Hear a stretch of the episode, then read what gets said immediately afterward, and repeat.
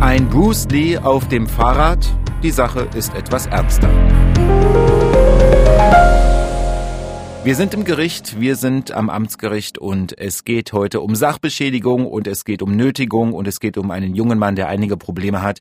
Das ist heute unser Thema und wir gucken auf viele Randaspekte im Gerichtssaal. Das kommt noch dazu und das mache ich natürlich zusammen mit unserer MDR Thüringen Gerichtsreporterin Conny Hartmann. Hi Conny. Hallo Olli. Ich war mal wieder mit dabei, wir waren wieder zusammen und du schmunzelst schon, weil äh, für mich sind ja immer Sachen anders als für dich, ne? Ja, du hast der Richterin gleich irgendwie eine persönliche Frage gestellt. Da bin ich fast umgefallen. Ich meine, sie hatte es angeboten, weil mit uns kamen noch äh, Studentinnen, Jurastudentinnen, die da mit zuhören wollten. Das ging auch Corona-konform und es ging dann so um Staatsanwaltschaft und Richteramt, weil die Richterin war ganz freundlich, hat gefragt, hat mit denen gesprochen und du hast sie was gefragt, kannst dich noch erinnern?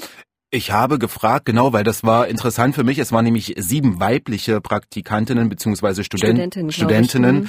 Und sie hat dann gesagt, oh, ganz schön viel Frauenpower, so in die Richtung, also sinngemäß. Und ich habe gesagt, na, ob sich das nicht verändert hat, dass innerhalb Verfahren, ob die anders sind, wenn mehr Frauen im Gericht sozusagen tätig sind.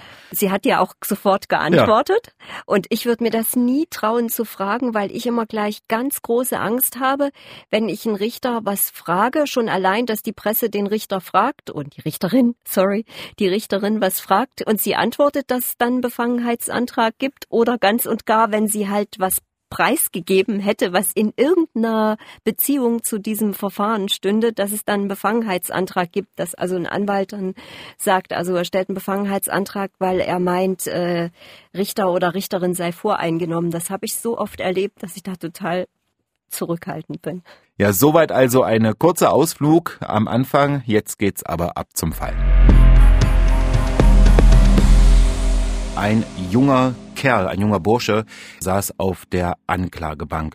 Es geht um Sachbeschädigung, es geht um Nötigung, also wirklich Alltag im Gericht. Ja, und um Körperverletzung. Und es geht um einen Fall, der vielleicht viele betrifft, der aber sehr, sehr selten aufgeklärt wird, weil man die Täter sehr, sehr selten findet. Es geht nämlich unter anderem um abgetretene Autospiegel. Mm, um abgetretene Autospiegel, was dann die Sachbeschädigung ist. Ich würde vorschlagen, wir steigen ein, weil der junge Mann, 23 Jahre alt, saß da mit einem Anwalt und dann wurde wie immer erstmal die Anklage verlesen und auch die, ja, die sozusagen die Umstände wieder junge Mann gerade lebt.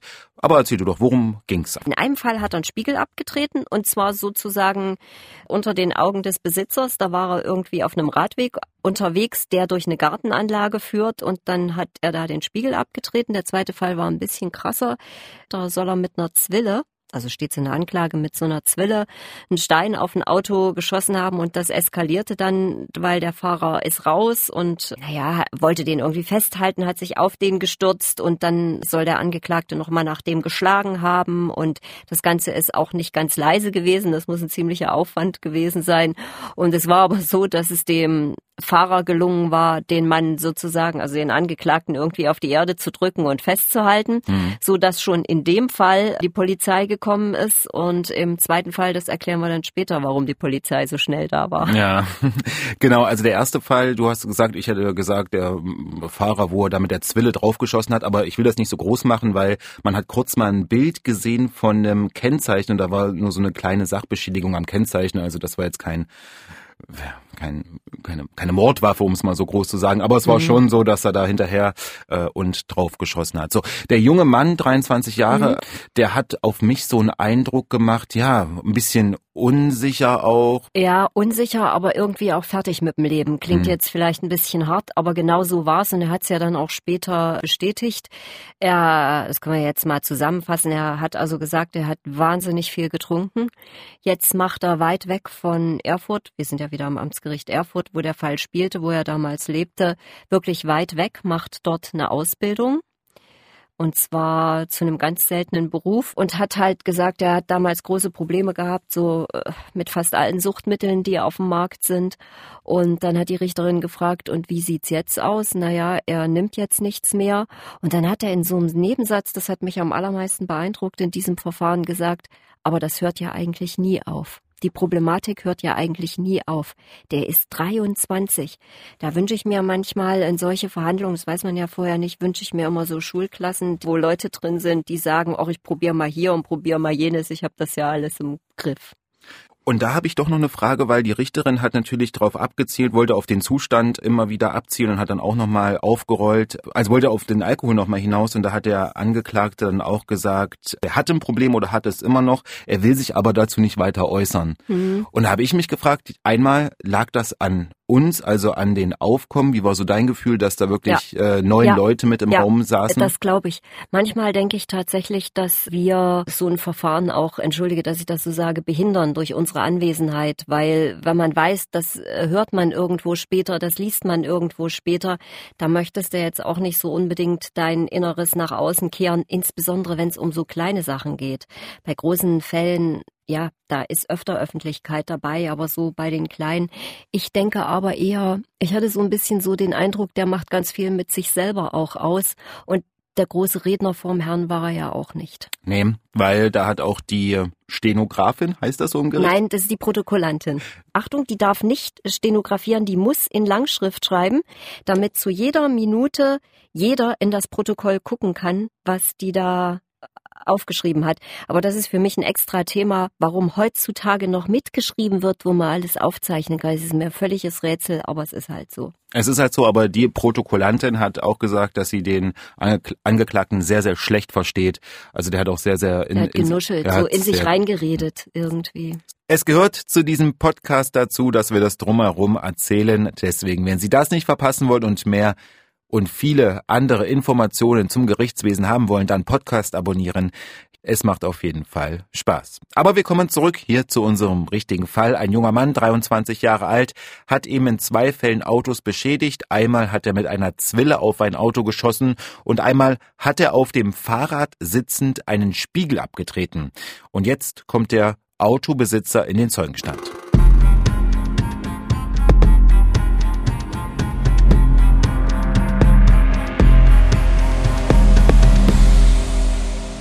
Weil das war der Mann, wo der Spiegel abgetreten wurde. Genau, und der sozusagen an seinem Auto stand und das also sagen konnte, da kam eine Gruppe mit Fahrradfahrern und einer von denen, der hat plötzlich das Bein ausgestreckt, hat ihm den Spiegel abgetreten, dann hat er dem hinterhergerufen und dann hat, ich zitiere jetzt mal den Zeugen, der sah also echt schlecht aus, der da auf dem Fahrrad, ich weiß nicht, zerlumpt hat er nicht gesagt, aber was hat er dann gesagt? Also ich habe mir notiert, noch? der junge Mann hatte keine Schuhe an unter ja. anderem auf der anderen Seite hat der Zeuge aber auch gesagt, seine sportliche Leistung gewesen, vom Fahrrad aus den Spiegel abzutreten. Und außerdem hat der Angeklagte in dieser Situation auch den Angeklagten ganz schlimm beschimpft, nämlich mit Bonzenschwein. Das bezog sich irgendwie auch aufs Auto. Und wenn du dich erinnerst, hat die Richterin dann gefragt, was fahren Sie denn für ein Auto? Und der gesagt, überhaupt kein besonderes. Und es war auch mit Verlaub, also Nee. Ja. Ja, untere Mittelklasse würde ich ja. mal im Mittelklassewagen. Ja. Und ich habe mir noch notiert, die Richterin, ich habe gesagt, äh, eine erfahrene, eine erfahrene Richterin und die hat dann aber so auch gefragt, naja, wie hat er denn den Spiegel abgetreten? War das so Bruce Lee mäßig, also so Karate mäßig oder ja, wie genau war das? Also da wollte sie schon auf den Zustand des ja. Angeklagten dann auch drauf abzielen. Ne? Aber ich fand es interessant, so Bruce Lee mäßig, also dass das dann schon so ein Zitat, was man denke ich auch nicht äh, alle alle Tage hört. Ja, und äh, ich kann mich dann wiederum noch erinnern, dass der Zeuge gesagt hat, er, der Angeklagte habe ihn bepöbelt und er habe auch nicht gut gerochen. Also der, wie gesagt, der, der Angeklagte selber hat ja gesagt, er kam von einer Party und war halt drauf, wie immer, hatte was genommen. Zeuge 1, Fall 1 damit passé sozusagen. Mhm. Und jetzt kommen wir ähm, zu dem anderen. Also wir fassen nochmal zusammen. Der Angeklagte ist angeklagt wegen Sachbeschädigung und Nötigung und versuchter Körperverletzung. Und der andere Fall, da kommen wir jetzt zu, der, zu dem Zwillen. Ja, der ist insofern ein bisschen komplizierter fürs Gericht geworden, weil der, ich sag mal, Hauptzeuge, nämlich der, der aus dem Auto gestürzt ist und den Angeklagten sozusagen gerappt hat und dessen Auto es auch war, der ist versehentlich abgeladen worden. Das heißt, der ist mal geladen worden und dann ist, ist ihm Schreiben zugegangen, er braucht nicht kommen. Das ließ sich nicht mehr nachvollziehen, wie das jetzt passiert war. Die Frau, die mit dem Auto saß, hat ein Schreiben geschickt, dass sie schwanger ist oder gerade entbunden hatte. Die kam also auch nicht, aber es gab zumindest eine unbeteiligte Zeugin, die das alles beobachtet hat. Ja, eine junge Zeugin, 32 Jahre alt und die kam ja vorschreien, also das war ja. Die war cool. Das war aus meiner Sicht fast eine Bilderbuchzeugin, weil die nämlich ganz, ganz klar gesagt hat, was sie gesehen hat. Das habe ich gesehen, das habe ich gesehen, das habe ich gehört und überhaupt nicht so, also da habe ich mir gedacht, dass überhaupt und gar nicht. Die hat ganz klar und auch sehr lebendig beschrieben, was da war und hat halt auch gesagt, da war schon ganz schön was los. Also das war schon ganz schön laut und also man konnte schon den Eindruck haben, da ist richtig was passiert. Und zwar hat sie erzählt, dass sie gerade am Einparken war und dann hat sie Lärm gehört und hat eben den Mann gehört, wie der Angeklagte Krase, mit dem man im Konflikt war, wo er die Zwille draufgeschossen hat. Auch da wieder, scheiß Bonse, habe ich mir hier notiert, hat mhm. die Zeugin ausgesagt, mhm. dass sie das vernommen hat. Sie hat gesagt, also der, der Mann, der aus dem Auto kam, der habe sich den ganz ruppig geschnappt, der war richtig in Rage. Und, und, sie hat auch gesagt zum, zum Angeklagten oder über den Angeklagten, mhm. bei Sinnen war er nicht. Genau, er wirkte nicht wie heute, er war damals nicht bei Sinnen. Und dann ging es aber halt auch wieder, wurde wieder so nachgefragt, wie, wie war denn das jetzt äh, mit der Zwille oder so, das hatte sie nicht gesehen. Das hat sie auch ganz klar und deutlich so gesagt. Aber es war klar, dass die beiden dann Konflikt hatten, Angeklagter und ja. Autofahrer. Und dass der Angeklagte den Konflikt ausgelöst hatte. Das war auch deutlich und dass er ganz aggressiv auch war und da rumgeschrien hat und ja, also war was los in der Straße. Auch das war dann eigentlich relativ eindeutig, wobei der Verteidiger, der hat nochmal nachgehakt dann, ne? Ja, der hat dann nochmal nachgehakt und da ist die Richterin dann aber auch ganz schnell, ganz schnell drauf eingegangen und hat gesagt, also sie würde diese versuchte Körperverletzung auch nach 154 einstellen, weil noch ein Verhandlungstag, den Zeugen nochmal hören. Es muss der Angeklagte alles bezahlen und muss der nochmal kommen. Der Zeuge muss gehört werden. Das war in Anbetracht dessen, was den Angeklagten zu erwarten hatte, während der andere, wegen der anderen Taten, wäre das nicht mehr so ins Gewicht gefallen. Es war, ich lese nochmal nach, auch nur eine, nur, nur in Anführungszeichen eine versuchte Körperverletzung. Und das ist dann eingestellt worden im Hinblick auf das, was für die anderen Sachen da rauskommt. Nicht, dass es nicht stattgefunden hat oder nicht schlimm war, sondern im Hinblick auf die Strafe, die am Ende stehen würde für das, was klar ist in diesem Verfahren. Jetzt kommt ja auch mal der Blick in die in die Strafakte, in das in die ja, Register. Das ist immer das letzte vor dem Plädoyer. Und was hatte der Mann schon alles auf dem Kerbholz, der junge Bursche? Körperverletzung, Sachbeschädigung. Äh, ich glaube, er war auch schon mal wegen Leistungserschleichung verurteilt worden. Und die letzten Verurteilungen, das war auch Trunkenheit im Verkehr, da gab es jeweils Geldstrafen dafür. Kein Pappenstiel hätte man äh, früher gesagt. Die eine Geldstrafe waren äh, 1500 Euro, die andere waren sogar knapp 3000 Euro. Also hat er damals offensichtlich Geld verdient, sonst wäre das nicht so hoch ausgefallen. Und die waren beide die letzte Verurteilung vom Dezember 2020. Die Taten, um die es hier ging, die waren aber vor diesen Verurteilungen. Und alles, was immer sozusagen vor dem Urteil ist, wird zusammengefasst. Und deswegen war das in dem Fall nämlich ganz, ganz entscheidend, sind diese Geldstrafen schon bezahlt oder nicht. Und da hat der Anwalt gesagt, ich habe hier einen Zettel. Gestern, gestern sind die bezahlt worden. Und da war schon, also da war schon klar, oh, das wird jetzt kompliziert, weil so ein Einzahlungsbeleg, da hat die Richterin dann sogar telefoniert, wenn du dich erinnerst. Ja, das war das. Ich habe ja. ich hab mir so gedacht, oh, das rote Telefon hat sie da zur Hand genommen. Also war nicht rot, aber mhm. die hat wirklich das Telefon zur ja. Hand genommen und hat dann in einer Stelle Strafvollstreckungsabteilung angerufen, ob das Geld schon eingegangen ist, weil nur dann darf sie es berücksichtigen. Und wenn wenn es bezahlt ist, dann sind diese Strafen ja sozusagen schon weg weil sie bezahlt sind, müssten aber eigentlich in das Urteil einfließen. Und weil das nicht mehr geht, kriegt man dann für schon vollstreckte Strafen so einen gewissen Rabatt. Aber das muss juristisch ganz klar geklärt sein und da muss klar sein, die Geldstrafe ist bezahlt und das ging nicht. Also eine überraschende Wende in dem Fall, weil ein Blatt Papier quasi vorgezeigt wurde, ein Kontoauszug und deshalb gab es dann auch keine Plädoyers und kein Urteil an diesem Tag, aber bevor das überhaupt klar wurde, gab es noch ein sehr interessantes Detail zur Staatsanwältin.